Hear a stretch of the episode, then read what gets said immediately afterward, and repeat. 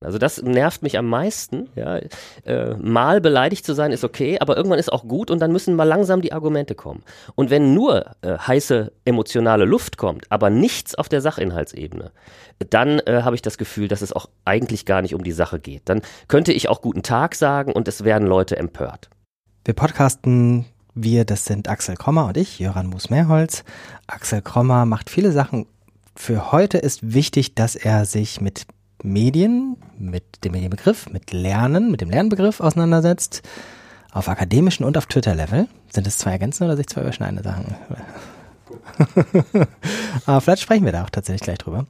Ähm, wir wollen anfangen mm, und hoffentlich auch enden mit der Frage, warum Axel Krommer so oft mit Leuten auf Twitter aneinander gerät oder Leute mit Axel Krommer aneinander geraten. Auch das ist schon schwierig und ähm, was dahinter steht. Ähm, für Leute, die jetzt tatsächlich dich nicht auf Twitter kennen, magst du so eine Episode schildern, was halbwegs symptomatisch für das ist, was ein jemand twittert was, du erwiderst etwas und es eskaliert ähm, stehen könnte? Ja, der, der, der Standardfall ist, ähm, dass sich ähm, Menschen, äh, die ähm, zum Beispiel so äh, Dinge wie die Learning-Apps äh, in ihrem Unterricht einbinden und die das ähm, auch Kollegen empfehlen, auf meine Kritik daran sehr äh, äh, angefasst äh, reagieren und dann in einer Weise mich attackieren, die ja also für mich dann immer überraschend kommt und wo ich mich frage, äh, woran woran jetzt die Schärfe der, der Reaktion äh, liegt. Möglicherweise an der Schärfe des Angriffs. Ähm, aber äh, ich vermisse sozusagen äh, in der Debatte äh, die Konzentration auf die Sach. Ebene.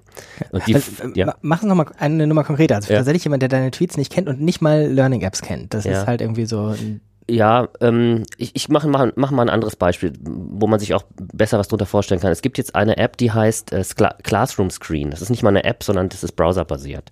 Und da kann man quasi vorne frontal an der, ähm, äh, an der Projektionsfläche zum Beispiel Arbeitsanweisungen für die Schüler äh, sichtbar machen oder eine Uhr, die anzeigt, wie lange noch äh, gearbeitet werden kann.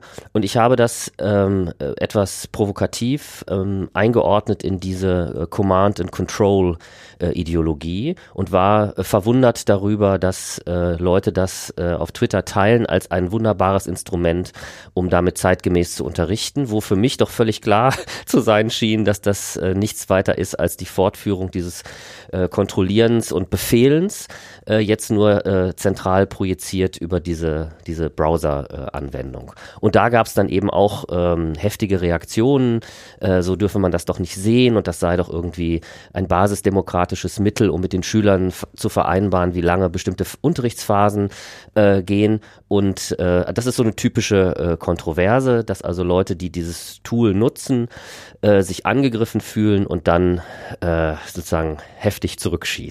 Das war jetzt ja tatsächlich in deiner Darstellung nicht so heftig. Du hast gesagt, du hast ein Argument und sie haben gesagt, so dürfte man es nicht sehen, weil sie haben dieses Argument. Ja, also da, da wollte ich vorhin drauf hinaus. Es, äh, es, geht, es geht eben quasi, oder es geht in der Regel ähm, nicht so sehr um Argumente dann, sondern um persönliche Angriffe. Also ähm, da wird schnell die Beziehungsebene gesucht gesucht. Da wird dann gesagt, das sei arrogant, so etwas zu behaupten. Es äh, würde irgendwie die Kolleginnen und Kollegen, die das im Unterricht nutzen, beleidigen. Es sei von oben herab. Und das könne man ja nur sagen, weil man in diesem wissenschaftlichen Elfenbeinturm sitze und so. Äh, und da wird eben nicht die Argumentebene bedient. Ich hätte ja kein Problem damit. Du führst sie vor, wird Ja, ja, genau, genau. Äh, ich hätte kein Problem damit, wenn gesagt wird, pass auf, das, das sind deine Argumente. Ich nenne ja Argumente, warum ich, ich habe gesagt zum Beispiel, äh, dieses Tool finde ich schlecht, weil, äh, Hinweis auf Audrey Waters äh, ähm, und äh, die, den entsprechenden Artikel, in dem also die ähm, Nutzung digitaler Medien auf diese Command-and-Control-Ideologie zurückgeführt wird. Und, und Classroom Screen so war meine Argumentationslinie, ist die Fortführung sozusagen dieser Ideologie mit äh, browserbasierten Mitteln. Wenn man dagegen argumentiert, wenn man sagt, irgendwie die Waters äh, verwendet Argumente, die nicht äh, schlüssig sind oder die geht von Voraussetzungen aus, die äh, zum Beispiel im Klassenzimmer nicht vorliegen, hätte ich damit kein Problem. Aber sozusagen die Vorwürfe äh, auf der persönlichen Ebene anzusiedeln und mir äh, Motive zu unterstellen oder äh, finstere Absichten zu unterstellen, äh, nimmt sozusagen auch äh, ja, den Sachgehalt aus der Debatte sofort raus. Und ähm, etwas, was wir von Schülern immer verlangen, nämlich, äh, dass sie zwischen nicht Schulz von Thun, Beziehungsebene, Sachinhaltsebene und so, dass man das trennen kann, das vermisse ich halt in der Debatte um zeitgemäße äh, Bildung. Ähm, ja, und es ist sogar so, dass manchmal wird mir dann vorgeworfen, ich könne doch nicht nur auf der rationalen Ebene, könne doch nicht verlangen, nur auf der rationalen Ebene mhm. äh, zu, äh, zu bleiben, äh, denn diese Gefühlsebene, die gehöre doch mit dazu. Die müsste mhm. man auch bedienen können, um die Argumente zu verkaufen. Ja, ich äh, äh, sehe das äh, etwas anders. Das heißt, ähm, was ist das letzte, der, der, das Argument, was hier erwidert wird? Ist wenn die Leute schon, wenn die Leute sich schon beleidigt fühlen, kommt das Argument gar nicht mehr bei ihnen an. Genau, ja, genau, genau. Also man müsse, äh, ich glaube, es geht so, äh, man müsse die Kritik so verpacken, so nett verpacken, dass man sie ähm, äh, akzeptieren kann und nicht gefühlsmäßig dicht macht, mhm. bevor man überhaupt auf die Argumentationsebene, Sachinhaltsebene geht. Mhm. Und ich glaube, Twitter ist so pointiert, äh, so äh, verkürzt und man muss zuspitzen, äh, dass jetzt nicht mal 200, vorher 140 schon gar nicht, aber 200 Zeichen auch nicht, 280 Zeichen auch nicht, ausreichen, um diese beiden Ebenen adäquat zu berücksichtigen. Da müsste man dauernd Threads schreiben von, was ich, 10 Tweets. Mhm um erst eine schöne, nette Einleitung zu machen und dann irgendwann zu so einem argumentativen Höhepunkt zu kommen und dann zum Schluss wieder zu besänftigen. Aber das ist nicht Twitter. Mm, das heißt, daraus gäbe es die zwei Schlussfolgerungen. Entweder das geht auf Twitter nicht, also das geht auf Twitter nicht einmal. Das ist im Sinne von einer Argumentation, die diese, diesen ganzheitlichen Ansatz von verschiedenen Seiten einer Nachricht berücksichtigt. Oder dass diese Diskussion kann nicht auf Twitter geführt werden. Ich weiß nicht, es gibt ja Beispiele von Leuten, die äh, auf der Sachinhaltsebene bleiben können. Also ich weiß zum Beispiel, dass äh, Philipp Wampfler manchmal äh, sind die Leute bass erstaunt, dass er das so lange schafft, auf der Sachinhaltsebene zu bleiben. Und ja, der gilt da sozusagen. Ich gehöre dazu. Ja, der gilt sozusagen als eine Art Exot. Und ich finde, eigentlich ist das Wampfler-Modell, das ist der Prototyp. Den möchte ich haben in einer in einer äh, intellektuellen Auseinandersetzung und nicht Leute, die sofort irgendwie äh, äh, sozusagen die Sachinhaltsebene verlassen und ähm, auch auf äh, wiederholte Nachfrage keine Argumente liefern. Also das nervt mich am meisten. Mhm. Ja, äh, mal beleidigt zu sein ist okay, aber irgendwann ist auch gut und dann müssen mal langsam die Argumente kommen. Und wenn nur äh, heiße emotionale Luft kommt, aber nichts auf der Sachinhaltsebene, dann äh, habe ich das Gefühl, dass es auch eigentlich gar nicht um die Sache geht. Dann könnte ich auch guten Tag sagen und es werden Leute empört. Mhm. Ähm, was ist die Besonderheit der Sache, die dafür sorgt, dass die Leute so angefasst sind? Ähm, die Leute ist natürlich jetzt auch schwierig. Ich nehme mich mal mit rein. Ich nehme mich mir jetzt auch irgendwie, ähm, ich kenne das auch, dass ich angefasst bin von Kritik auf Twitter. Also was ist das, was uns davon unterscheidet? Manche Sachen gehen mir, sind mir relativ egal auf der Kritikebene, andere Sachen nehme ich an und andere Sachen greifen mich an, fassen mich an. Ja. Was macht das aus? Also ich glaube, dass ähm, wir ja zurzeit eine Phase des krisenhaften Umbruchs erleben. Ich habe das immer so in dieses Bild gefasst, oder nicht nur ich, äh, Umbruch vom Gutenberg, von der Gutenberg-Schule in die Turing-Galaxis, mhm. die Turing-Schule. Äh, und wenn man diese Perspektive wählt, also wenn man sozusagen weit genug äh, sich von den äh, Alltagsgegenständen des Unterrichts und von der Planung der nächsten Doppelstunde und so weiter entfernt, also wenn man so rauszoomt aus dem Bild, dann werden diese Umrisse dieser Paradigmen äh, sichtbar. Und jetzt passiert Folgendes, wenn man jetzt tatsächlich sozusagen die Kritik aus dieser Metaperspektive äh, äußert und wenn man die Paradigmen selbst im Blick hat, und klar zu machen versucht, dass vieles von dem, was aus der Nahperspektive der Planung der nächsten Doppelstunde durchaus plausibel und sinnvoll erscheint, aus der Metaperspektive dieser paradigmatischen pa Perspektive äh, plötzlich aber fragwürdig wird, dann entzieht man denjenigen, die so dicht dran stehen, äh, die Grundlage des alltäglichen Handelns. Ähm, das ist jetzt kein Vorwurf an diejenigen, die alltäglich handeln, denn äh, die haben ja, ich war selber lange genug Lehrer, um zu wissen, dass man im Alltag gar nicht die Zeit hat, diese Metaperspektive dauernd einzunehmen. Man ist damit beschäftigt, die nächste Doppelstunde zu planen. Äh, und ich begreife meine Aufgabe jetzt an der Uni äh, auch so, dass ich das Privileg habe, äh, mir die Zeit zu nehmen, über Dinge nachzudenken, die für den alltäglichen Unterricht wichtig sind, die man aber äh, sozusagen als, äh, als Lehrer mit 25, 25,5 Stunden äh, gar nicht durchdenken kann. So, und wenn ich dann aus dieser Perspektive argumentiere und den Leuten äh, quasi die Handlungsgrundlage in Form des Paradigmas äh, fragwürdig mache oder gar entziehe, dann gibt es mindestens zwei mögliche Reaktionen. Man kann eben äh, verwundert sein und versuchen sozusagen ähm, auch mal diese Perspektive einzunehmen und vielleicht das eigene Handeln zu überdenken. Oder man kann empört sagen, so geht's nicht, mein Lieber. Ja, von dir lasse ich mir das nicht sagen. So, mhm. diese beiden extremen äh, Varianten gibt es. Ich würde sagen, die normale Reaktion tendiert eher in die letzte Richtung, dass man äh, sozusagen verunsichert ist und dicht macht. Das heißt, dass äh, ein Teil des Problems in darin besteht, dass du aus dem Elfenturm rauskommst, aus dem Akademischen, oder beziehungsweise nicht rauskommst, eigentlich rufst du nur raus. Du bist weiter in dieser anderen Position und rufst nun den Leuten äh, vor ihren Doppelstunden zu, eure Grundlage ist falsch. Ja, also ich würde sagen, ich bin ja, bin ja Didaktiker und die Didaktiker, glaube ich, sitzen im Gegensatz zu äh, reinen Fachwissenschaftlern zum Beispiel ja nicht nur im Elfenbeinturm. Also mein Verständnis von Didaktik, äh, da gibt es diese merkwürdige Dichotomie zwischen Theorie und Praxis äh, nicht. Äh, und ich äh, habe selber als Lehrer gearbeitet. Ich habe vor ein paar Jahren nochmal neben meinem äh, Vollzeitjob äh, an der Uni ähm, äh, auch noch äh, einen äh, Philosophiekurs in einem nordrhein-westfälischen Gymnasium unterrichtet, um Dinge auch auszuprobieren. Ähm, also ich, ich glaube, ich könnte auch heute noch, mhm. wenn das mal verlangt wird, äh, so eine Lehrerstelle äh, antreten äh, und bin deshalb, glaube ich, gar nicht irgendwie versteckt in diesem Elfenbeinturm. Ich sehe jede Woche in, in äh, Nürnberg im Praktikum äh, Unterricht an verschiedenen, verschiedenen Schulformen. Ich wollte jetzt nicht die Frage ähm, oder ich wollte nicht anzweifeln, ob du nicht sozusagen auch diese Rolle wechseln könntest, aber die Position, von der aus ihr sprecht, wenn auf Twitter du jemandem sagst, deine Grundlage ist falsch, dann ist das, was du vorher gerade gesagt hast, ja, dass du es dir leisten kannst, sozusagen darüber nachzudenken. Ja. Ähm, du teilst es dem nun aber mit, ja. äh, der sich nicht leisten kann, darüber nachzudenken. Ja. Ähm, und das macht natürlich ihn, ähm, also was soll er machen? Was wäre die Wampfler? Wampfler ist echt nicht tauglich als Vorbild. Wampfler ist ein, ein ähm, wie nennt man das, wenn es etwas ein solitär? Ah, okay. ich möchte das ist, äh, nochmal sauber formulieren, damit es als Tweet funktioniert. Philipp Wampfler ist ein Solitär. Ja. Der taugt nicht als äh, Muster, was man nachmachen könnte oder so. Was kann denn, jetzt müssen wir uns den Namen ausdenken, ähm, Julia Schulz von Thun, Grundschullehrerin aus NRW. Ähm, tatsächlich, äh, was wäre denn für Sie eine angemessene Reaktion, wenn sie nicht gleich auf das Wampfler-Niveau kommt?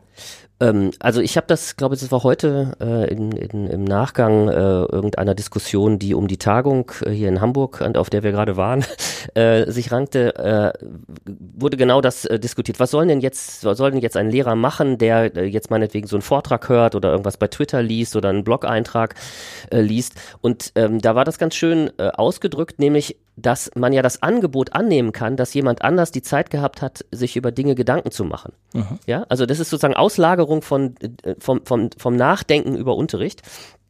Und man muss das dann nicht mehr selber machen, sondern man hat die Chance, einfach mal versuchsweise das zu akzeptieren. Was wäre denn, was wäre die Konsequenz, äh, wenn diese Thesen richtig sind? Wenn tatsächlich dieser paradigmatische Wechsel so gravierend ist, dass ich zum Beispiel nicht mit den Learning Snacks oder Learning Apps oder Kahoot schon bei Stufe R äh, im SAMR-Modell äh, angekommen bin, sondern ich muss weiterhin nachdenken über das, was zeitgemäße Bildung äh, ausmacht. Also dieses Angebot zumindest anzunehmen, versuchsweise zu akzeptieren, dass das richtig sein könnte.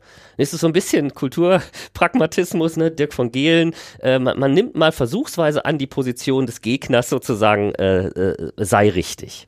Welche Konsequenzen ergeben sich? So. Äh, und diese Bereitschaft, das, ich glaube, das ist gar nicht, das ist gar nicht so schwierig. Vielleicht, aber vielleicht ist genau auch das das Schwierige, weil die Frage, diese Position anzunehmen und dann, du hast gleich den zweiten Schritt dazu gemacht, der, der viel größer ist, zu sagen, es könnte sein, dass das richtig ist. Heißt das dann nicht, ich sage, meine Grundlage ist falsch? Und heißt das auch, meine Grundlage war 15 Jahre lang falsch? Ähm, das ist schwierig zu beurteilen. Also ähm, also diese paradigmatischen Wechsel sind ja nicht sozusagen die vollständige Ersetzung äh, von X durch Y, sondern äh, auch nach einem Paradigmenwechsel gibt es immer noch Dinge, die äh, genauso funktionieren wie vorher. Die sind zwar jetzt neu gerahmt, ja, mhm. äh, aber die funktionieren noch genauso wie vorher. Also wenn man die Pinguin-Metapher nimmt, auch der Pinguin unter Wasser kann seine Flügel bewegen und verliert jetzt nicht seine Form und so, ne, sondern äh, da gibt's Dinge, die der Pinguin, äh, die, die den Pinguin im blauen und im grünen Medium äh, sozusagen als äh, gleich erscheinen äh, lassen. Also man muss nicht alles komplett äh, umwerfen, aber ich glaube, diese, dieser Wechsel des, des Rahmens äh, ist eben auch ein Wechsel des Denkrahmens. Also sich zum Beispiel klarzumachen, wie viel Command and Control im normalen Unterricht steckt. Äh, sich klarzumachen, wie viel, äh, wie viel äh, frontale Ausrichtung da ist, wie viel Faktenwissen äh, verlangt wird, äh, wie wenig eigentlich die äh, Praxis des Lernens in der Schule dem Lernen außerhalb der Schule entspricht, also wie wenig äh, echte Kooperation, Kollaboration und so weiter da ist, wie wenig persönliche Sinnbildung äh, zählt äh, im, im, im Unterricht. Ähm, das wäre ein erster Schritt. Ne? Hm, ich überlege gerade, ob das vielleicht sogar auch nur auf Twitter geht wäre es legitim, wenn du das in, woanders machen würdest, wo die Leute, ja, die Frage ist, sagst du es den Leuten und hören sie dir freiwillig zu? Also ich überlege gerade, ob es übergriffig ist. Nehmen wir an, die beiden äh, Leute, die gerade in einem Gespräch sind, sich gegenseitig Learning Gaps empfehlen, stehen im Lehrerzimmer, du kommst vorbei und gehst dazwischen und sagst, habe ich gerade gehört, eure Grundlagen sind übrigens falsch, weil ABC. ja. Ähm, wäre eindeutig übergriffig, oder? Ja, ja, ja. Im Lehrerzimmer. In, auf dem Twitter-Lehrerzimmer gehst du dazwischen. Ja, das mache ich. Äh, aber da ist es ja auch so, äh, wenn man jetzt Filterkompetenz ernst nimmt, können die Leute mich ja einfach aus ihrem, aus ihrer Timeline rausnehmen. Mhm. Äh, die Leute, die mich lesen und darauf reagieren, haben sich ja bewusst dazu entschieden, das zu tun. Also ich zwinge die ja nicht dazu, das äh, zu, zu, lesen, sondern äh, die filtern ja äh, hoffentlich intelligent und kriegen trotzdem mit oder gerade deshalb mit, äh, was ich, was ich zu sagen habe oder was auch andere zu sagen haben. Das ist ja nicht, meine, ich bin ja nicht der Einzige, der diese Position vertritt. Ähm, also insofern äh, würde ich das nicht als übergriffig äh, empfinden. Das ist eher so, als wenn sich zwei über Learning-Apps unterhalten und mich dazu bitten und sagen, was meinst du denn? Hm, ich glaube, die meisten fragen dich nicht, ob du mal dazukommen kannst auf Twitter. Nee, nee, das auf Twitter nicht. Nein, nein, nein. Also wenn man das in die ja. reale Situation ja. übertragen würde, wäre sozusagen die Wahrnehmung der Filterkompetenz auf Twitter, ist ja sozusagen die, die, der Versuch, sich was reinzuholen in seine Timeline, aktiv. Ne? Ich mache die Filter so, dass das reinkommt. Und im Lehrerzimmer würde das bedeuten, zwei unterhalten sich und holen sich aktiv sozusagen den Rat von jemand äh, Drittem und das, der würde dann sagen, nee, also ich, Learning Apps zum Beispiel finde ich aus folgenden Gründen nicht, nicht in Ordnung. Auf der Metaebene ist das jetzt natürlich ein schönes Beispiel für, es funktioniert einfach anders in dem neuen Medium. Ja, klar, klar. Ja. ja. Gut, also du hast ihnen jetzt gesagt, eure, eure Grundlagen sind falsch und sie können es als Einladung verstehen, mhm. äh, darüber nachzudenken. Mhm. Und ähm, was, glaube ich, ein wichtiger Punkt ist, den du auch gemacht hast, ist, dass das nicht ein X wird durch Y ersetzt ähm, ist. Selbst wenn das jemand ähm, sich entweder schon gedacht hat oder jetzt bei uns gehört hat und nachvollziehen kann, glaube ich, dass das nicht aus der Welt ist, die Problematik, dass die Leute angefasst sind. Ja. Ähm, was, ähm, wie soll ich sagen, wenn wir mal ein Trainingsprogramm entwickeln würden? Ja, das Trainingsprogramm ist ganz Bleibe handlungsfähig, ja, ja. Ähm, zweifel gleichzeitig deine Grundlagen ja. an. Ja. Ähm, also ich glaube, ähm, ein Teil sozusagen des Problems entsteht auch dadurch, dass Leute äh, nur den virtuellen Kontakt mit mir haben. Mhm. Oder auch in anderen Debatten mit mhm. anderen Leuten nur virtuellen Kontakt haben. Mhm. Sobald es sobald ich Leute, also ich hatte zwei, drei Fälle, wo ich wirklich mit Leuten äh, virtuell, ähm, bei Twitter insbesondere, ähm, ja, harte Auseinandersetzungen hatte, äh, zum Teil wirklich, die auch manchmal unter die Gürtellinie aus meiner Sicht gingen. Mhm. Und dann seid ihr äh, ins virtuelle Medium Telefon gewechselt. Und nee, dann sind wir nicht ins virtuelle Medium Telefon gewechselt, sondern wir sind ins, äh, wir haben uns einfach getroffen, äh, manchmal durch Zufall, manchmal absichtlich.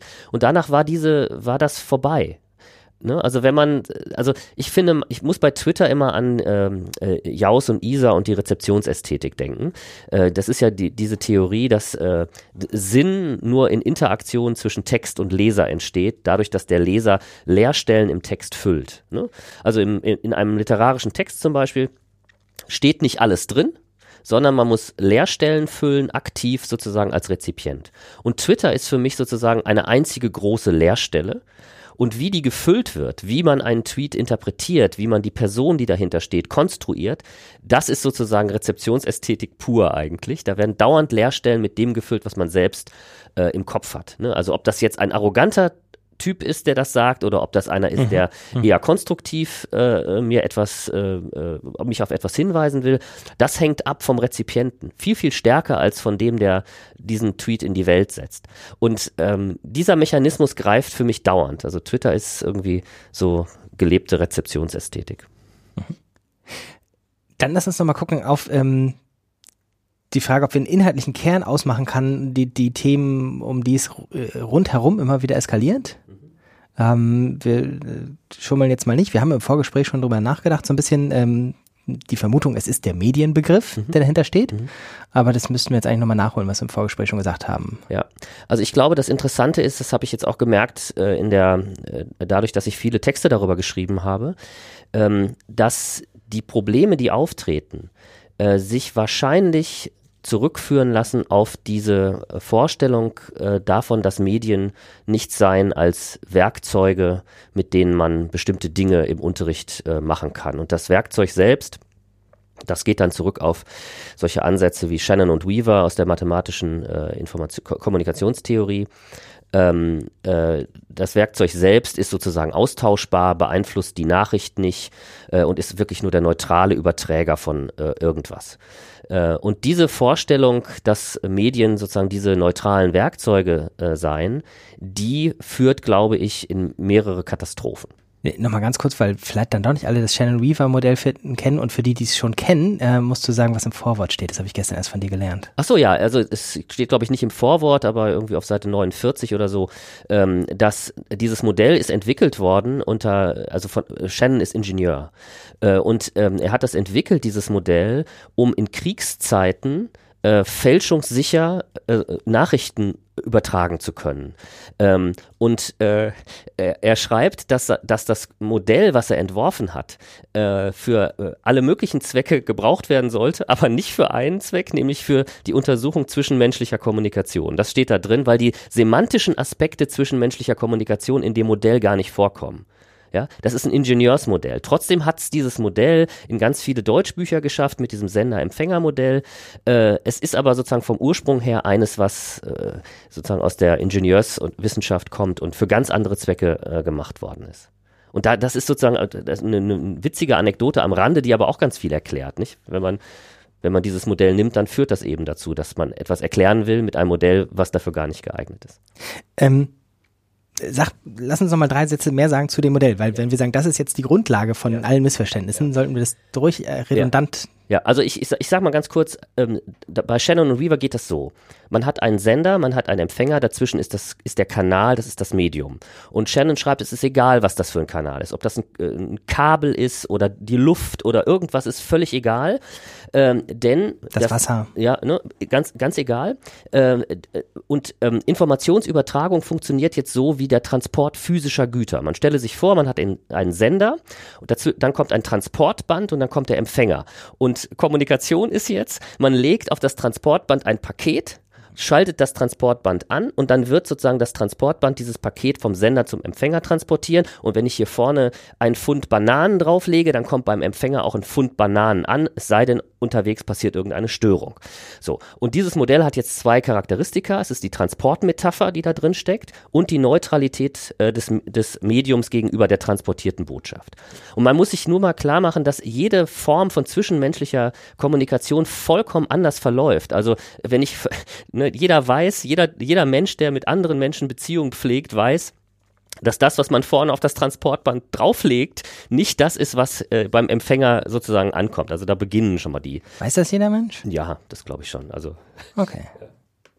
So, und äh, dieses Modell steckt also auch in, diesem, in dieser Werkzeugmetapher ähm, äh, in, in didaktischen Kontexten, also wenn von Werkzeugen die Rede ist, steckt dahinter, äh, ich habe ein, äh, ein pädagogisches Ziel und jetzt muss ich sozusagen, das lege ich fest und dann wähle ich mir das Werkzeug aus, mit dem ich dieses Ziel äh, erreichen kann. Ne? So. Und äh, dann, dann kann man sozusagen Werkzeuge tauschen. Dann habe ich ein bestimmtes Ziel und ich tausche die Werkzeuge. Damit verbunden ist sofort die Frage nach Mehrwert. Ja, also mhm. aus diesem Werkzeug-Medienbegriff äh, folgt fast automatisch äh, die, die These oder die Frage nach dem Mehrwert. Es folgt auch fast automatisch äh, die, dieser Grundsatz, den ich für hochproblematisch halte, Pädagogik vor Technik. Denn Pädagogik ist die Festlegung des Ziels und Technik ist sozusagen die Auswahl der Methode oder des Werkzeugs, mit dem ich dieses Ziel erreiche. Ja, äh, also es geht sozusagen, es, und, und der Werkzeugbegriff ist dann auch eingebaut in diesem SAMR-Modell, wo man auf der Stufe S, der Substitution, redet davon, dass Tools einfach getauscht werden, ohne dass sich funktional etwas ändert. Ja, also die, und die Vorstellung, dass man zum Beispiel Handschrift ersetzen könne, funktional gleich durch das Schreiben mit einer Schreibmaschine oder das Schreiben mit dem Computer reduziert auf die Funktionen einer Schreibmaschine, ähm, ist sozusagen der Shannonsche Grund, Grundgedanke. Es ist egal, ob ich etwas mit der Hand schreibe oder mit dem Computer, das, was ich schreibe, wird sich dadurch doch nicht verändern. Das ist der Grundgedanke Neutralität des Mediums gegenüber der transportierten Botschaft. So, wenn man aber erkannt hat, dass das nicht stimmt, ja, zum Beispiel mit McLuhan oder äh, anderen Ansätzen, dann merkt man natürlich ist der Wechsel von Handschrift äh, zu zum Beispiel Schreibmaschine ein riesiger Schritt. Ich, mein Standardbeispiel ist immer äh, Nietzsche, erster Denker von Weltrang, der äh, sozusagen seine Texte auf einer Schreibmaschine getippt hat, hat und einer der ersten Sätze, äh, den äh, Nietzsche tippt, ist, ähm, äh, unser Schreibzeug arbeitet mit an unseren Gedanken. Das heißt, er hat sofort gemerkt, dass er anders denkt, wenn er ein anderes Werkzeug äh, benutzt. Hast du in deiner Biografie irgendwas, wo du sagen könntest, da kannst du gut nachvollziehen, wie du Grundlagen von dir, von deinem Denken, von deinem Handeln umdrehen könntest, hört sich auch schon wieder falsch an. Äh, in Frage stellen und wandeln konntest. Und warum würdest du sagen, hat es da gut geklappt? Also ich habe ein Beispiel, das geht jetzt nicht in die, in die pädagogische, sondern eher in die erkenntnistheoretische Richtung. Äh, nachdem ich äh, Kant gelesen habe, war die, also ich habe das, was was was äh, was Kleist beschreibt mit den grünen Gläsern, nicht? also dieses äh, Kants, äh, Kleist Kant, Kant äh, Erlebnis, äh, das habe ich auch gehabt. Also ich habe Kant gelesen und plötzlich habe ich gemerkt, okay, äh, jetzt ist der Blick auf die Welt äh, wirklich ein völlig anderer. Ne? Also seit ich seit ich äh, Kant verstanden habe oder die Grundidee zumindest verstanden habe, gucke ich anders in die Welt. Also das war für mich tatsächlich wirklich der Paradigmenwechsel schlechthin in der Erkenntnistheorie. Und warum hat das funktioniert? Oder umgekehrt, warum, wenn du einen Vortrag hältst, gehen manche Leute raus und sagen, aha, sie hatten diesen Moment und viele Leute gehen nicht raus und hatten diesen Moment? Ich weiß nicht, also das ist vielleicht wie in jeder Schulklassensituation auch, man erreicht 20 Prozent, wenn man gut ist und me meistens erreicht man weniger als 20 Prozent. Und äh, die restlichen 80 Prozent, die sind, äh, ein Großteil ist indifferent, den, da kann man sagen, was man will, dass die machen irgendwie Käsekästchen oder äh, starren auf ihre Smartphones oder so. Ähm, und dann gibt's 10 Prozent oder nochmal 20 Prozent, die finden das richtig, äh, die fühlen sich dann angegriffen und äh, nehmen diese Abwehrhaltung äh, ein. Also äh, das wäre meine, meine äh, Erklärung. Hm. Es kann ja auch iterativ schon fast zu logisch. Ähm kuddelmuddelig sich entwickeln. Also ja. dein Vortrag ist ein Baustein in einem Klar. Erkenntnisprozess. Klar. Also ich würde jetzt mal die äh, Vermutung anstellen, dass das meistens nicht auf einen Schlag kommt, ja. Heureka, ja. Ähm, sondern tatsächlich über ja. Jahre sich wandelt und ähm äh, wir hatten gestern schon mal äh, ganz kurz ähm, äh, darüber gesprochen. Äh, es gibt bei Thomas S. Kuhn, Thomas Samuel Kuhn, hat mhm. Rosa gestern gesagt, äh, Thomas Samuel Kuhn äh, in dem Buch Structure of Scientific Revolutions, aus dem dieser Paradigmenbegriff stammt, ähm, eine wunderbare Illustration dieses paradigmatischen Gedankens und zwar ein Kartenspiel-Experiment von Brunner und Postman äh, aus den 60er Jahren äh, des letzten Jahrhunderts. Äh, und da geht es, das geht so, man äh, hat eine Versuchsperson, der man äh, Karten aus einem, also Sp Spielkarten zeigt und die Versuchsperson soll jeweils sagen, ob das Karo, Pik, Kreuz oder Herz ist.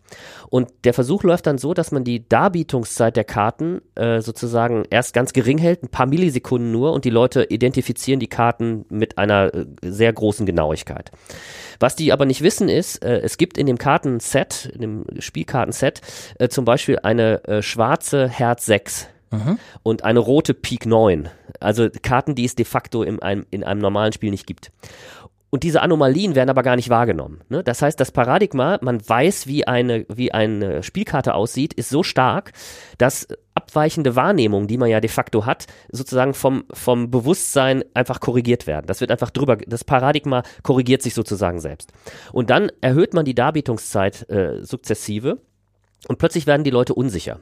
Sie merken, da stimmt was nicht, aber sie können das noch nicht benennen. Wenn man dann noch länger die Karten zeigt, kommt irgendwann der, der, der Punkt, wo Leute sagen, ich kann jetzt überhaupt keine Karten mehr identifizieren. Ich bin so verwirrt, ich weiß überhaupt nichts mehr. Und danach können sie dann auch tatsächlich die Karten so beschreiben, wie sie de facto aussehen. Also zum Beispiel eine, äh, eine schwarze Herz 6 oder so.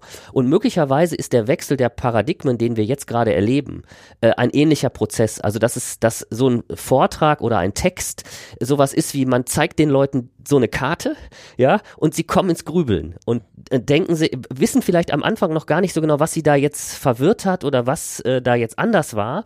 Äh, und wenn sie nur lange genug gucken können, ne, also Grübeln war eigentlich ja schon die übernächste Stufe, ne? Also ja. erst ist eine Irritation. Ja, genau, Irritation. Ja, ja, ja, genau. Ja. Ne, so. Und wenn Leute da rausgehen oder, oder so einen Text lesen und lesen und sagen, also jetzt, das macht mich jetzt irgendwie, das weiß ich gar nicht mehr, ne, so dann wäre das schon der erste, wäre das schon der erste Schritt. Ja. ja.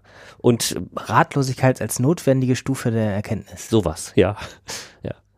Und möglicherweise ist es so, ne? Also wenn, wenn solche Vorträge und Texte, da, ich bin ja nicht der Einzige, der das sagt, ne? Das sind ja viele Leute, die das tun.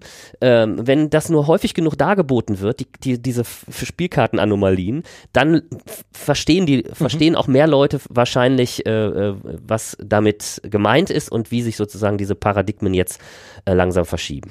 Ja. Nach der Erklärung könnte man schon sagen, dass es dann so etwas wie einen Kampf um diese Köpfe gibt, weil es gibt dann auch die Fraktion, die das Land zieht und sagt, Peak ist immer noch Peak. Ähm ja, und das hängt eben, und das ist das Erstaunliche. Ähm, das, also diese, diese, diese Gegenthesen oder diese Beharrungstendenzen, also dass sozusagen das Paradigma nicht angetastet wird, äh, die machen natürlich äh, bedienen sich sozusagen all der Elemente, die wir gerade auch schon aufgezählt haben. Da ist das Medium ähm, äh, ein Werkzeug. Und da gilt Pädagogik vor Technik. Und da gilt der Grundsatz Lernen bleibt Lernen. Äh, und so weiter. Und da kann man mit dem SAMR-Modell äh, Schulentwicklung gestalten und so. Und das ist natürlich, äh, ähm, äh, also ich glaube, es wäre schrecklich, wenn, wenn die Leute, die diese Thesen vertreten, das Paradigma kennten mhm. und trotzdem diese Thesen vertreten, vertreten würden. Ich glaube eher, sie sind blind für diesen Rahmen und machen das nicht absichtlich. Ja? Also sie wollen das nicht absichtlich gegen die Wand fahren, sondern das ist eine, die sind tief überzeugt, dass sie das Richtige tun. So. Aber wenn man den Rahmen nicht sieht, dann macht man eben diese äh, Denkbewegungen. Und äh, dass das alles so zusammenhängt, äh, das finde ich schon erstaunlich und ist eben insofern gefährlich, weil das die bequemere Alternative ist. Wenn ich vor die Wahl gestellt werde, äh, zu akzeptieren, dass Lernen gleich Lernen bleibt, dass Pädagogik vor Technik gilt und so weiter und dagegen höre, nee, Pädagogik vor Technik, aus den und den Gründen ist das äh, merkwürdig, Mehrwert äh, oder digitale Medien äh, brauchen gar keinen Mehrwert, die Frage ist schon falsch gestellt, das erscheint auch äh, weniger attraktiv, als immer zu sagen, also ich bleibe beim Alten, es sei denn, das digitale Medium springt über die Mehrwerthürde. Also diese Beharrungstendenzen bedienen alle, äh, die äh, am liebsten, bewusst oder unbewusst, äh, wenig bis gar nichts verändern wollen und ist deshalb die attraktivere Alternative. Ist auch ein schönes Schlusswort eigentlich. Du musst zum Zug. Ich muss zum Zug. Ja, äh, okay. Gibt es irgendwas, was wir noch sagen sollten in oh. diesem Podcast? Sonst nee. Machen wir auf Twitter weiter. Ja, super. Ich muss noch Werbung für eine App machen, weil ich mal der Einzige bin, der sie nutzt. Ähm, ähm, außerdem weiß ich dann, wer diesen Podcast bis zum Ende gehört hat. Ähm, es gibt eine App, die heißt Peak. Also Peak nicht wie Herz Ass, äh, Herz äh, Peak, ja. ähm, so, äh, sondern ähm, Peak wie ja, ich weiß. Ich mache eine Geste ja. für Podcast. Ja. Warte, wie, wie, sagt man auf Deutsch? Ja. Hm. Ähm, hoher Ausschlag. Hoher Ausschlag, ja. ja. Ähm, und die ist, glaube ich, eigentlich für ältere Leute, also noch ältere Leute als mich gedacht, so äh, halten sie ihr Gehirn fit oder so. Ah. So ganz viele verschiedene Übungen, wo man verschiedenste Sachen machen, erkennen, ordnen muss und so weiter. Also wie bei der Nintendo DS. Diese, diese, äh, gab es doch diese, diese Dr. Kawashimas Gehirnjogging? So ja, das kann gut sein. Ähm, das vielleicht. Aber da sind so viele Übungen dabei, die tatsächlich so viel Irritation auslösen, dass es ähm, erstens sehr viel Spaß bringt tatsächlich und auch ins Nachdenken bringt. Es ist so ein bisschen wie ganz viele äh, Varianten dieser Peak ähm, in rot dargestellten mhm. Variante etc. Ja, ja. Viele kennt man auch, wie jetzt, weiß nicht, dass ein Schriftzug in Blau da steht und der steht ja, aber rot ja. und man muss das schnell sortieren. Das wird dann aber nochmal irgendwie übertrieben. Mit oben steht dieser Schriftzug und man muss sagen, welche der unten hat. Und beides ist jeweils eine Farbe in Schrift und in, in äh, geschriebenem Wort und so weiter. Also ähm, App Peak ähm, bringt sehr viel Spaß und ähm, braucht sehr viel Zeit. Sehr schön. Okay. Ganz, ganz herzlichen Dank, dir Axel. Ja, Bis zum nächsten sehr Podcast. gerne. Jo.